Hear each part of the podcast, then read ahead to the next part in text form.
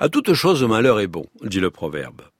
La course à l'espace des années 1960 en est une illustration. Conséquence d'un terrible conflit politique entre les États-Unis et l'Union soviétique, elle aurait probablement été remplacée par une guerre nucléaire si les deux superpuissances n'avaient pas trouvé l'arène spatiale pour croiser symboliquement le fer.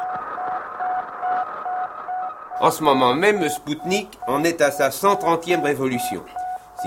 Dans cette rivalité technologique, les premières victoires sont russes. Le 4 octobre 1957, un satellite de 85 kg est mis en orbite autour de la Terre par le puissant lanceur mis au point par Korolev. Dédié à la géophysique, il se nomme Sputnik 1, ce qui signifie voyageur 1. C'est le premier engin à atteindre la vitesse de satellisation et il va tourner plusieurs mois dans l'espace. À peine un mois plus tard, Sputnik 2 crée à son tour la sensation. Non seulement sa masse atteint la demi-tonne, mais il a embarqué la chienne Laika. Elle restera vivante quelques heures avant de mourir par arrêt du système permettant la survie à bord. Le sacrifice de l'animal est caché par les autorités russes, mais l'information essentielle passe. Un être humain pourra vivre au moins quelques jours dans l'espace. Pour les Américains, qui ne croyaient pas l'URSS aussi avancée, c'est un choc, une blessure d'orgueil, un perle arbour technologique. Alors ils tentent de riposter aussitôt, mais le lancement de leur mini-satellite Pamplemousse est un désastre.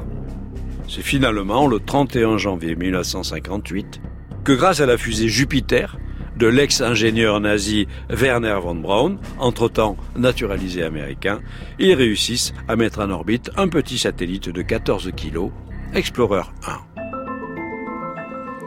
Dès lors, la compétition bat son plein.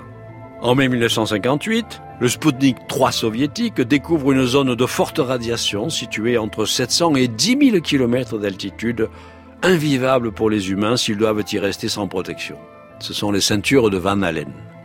En octobre, les États-Unis créent leur agence nationale de l'espace, la NASA et ils ouvrent la voie de l'espace profond en propulsant la sonde Pioneer 1 vers la Lune avec pour objectif de la toucher.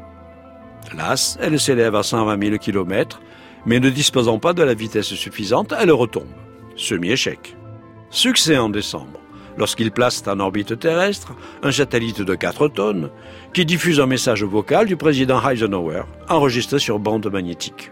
C'est la première fois qu'une voix humaine vient de l'espace prouvant qu'un satellite artificiel peut servir de relais radio pour les communications terrestres. Le 2 janvier 1959, la Russie réplique avec la sonde Lunik 1. Le verrou de vitesse permettant de se libérer de l'attraction terrestre, 11,2 km par seconde, saute pour la première fois. L'Unik rate sa cible d'à peine 6000 km, mais se met en orbite autour du Soleil, entre la Terre et Mars. C'est une petite planète artificielle. Et le message politique est clair. Si nous, soviétiques, ratons la Lune d'à peine 6000 km, imaginez un peu la précision de nos missiles balistiques terrestres. À leur tour, les Américains franchissent le verrou de vitesse avec Pioneer 4, qui rate cependant la Lune de 60 000 km. Finalement, le premier tir au but lunaire réussi est celui de la sonde soviétique Lunik 2 en septembre 1959 elle y dépose brutalement des pièces métalliques à l'effigie de l'URSS. Désormais, l'astre de la nuit n'est plus vierge, d'autant que trois semaines plus tard, l'Unique 3 prend les premières photos de sa face cachée.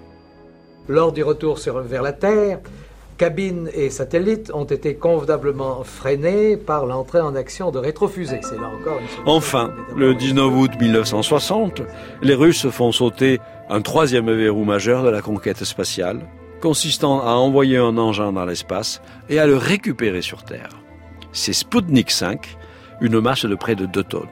Mais là où la surprise est de taille, c'est que la capsule a embarqué deux chiennes, récupérées cette fois bien vivantes. On est désormais certain que les humains pourront voyager dans l'espace et revenir sur Terre sains et saufs.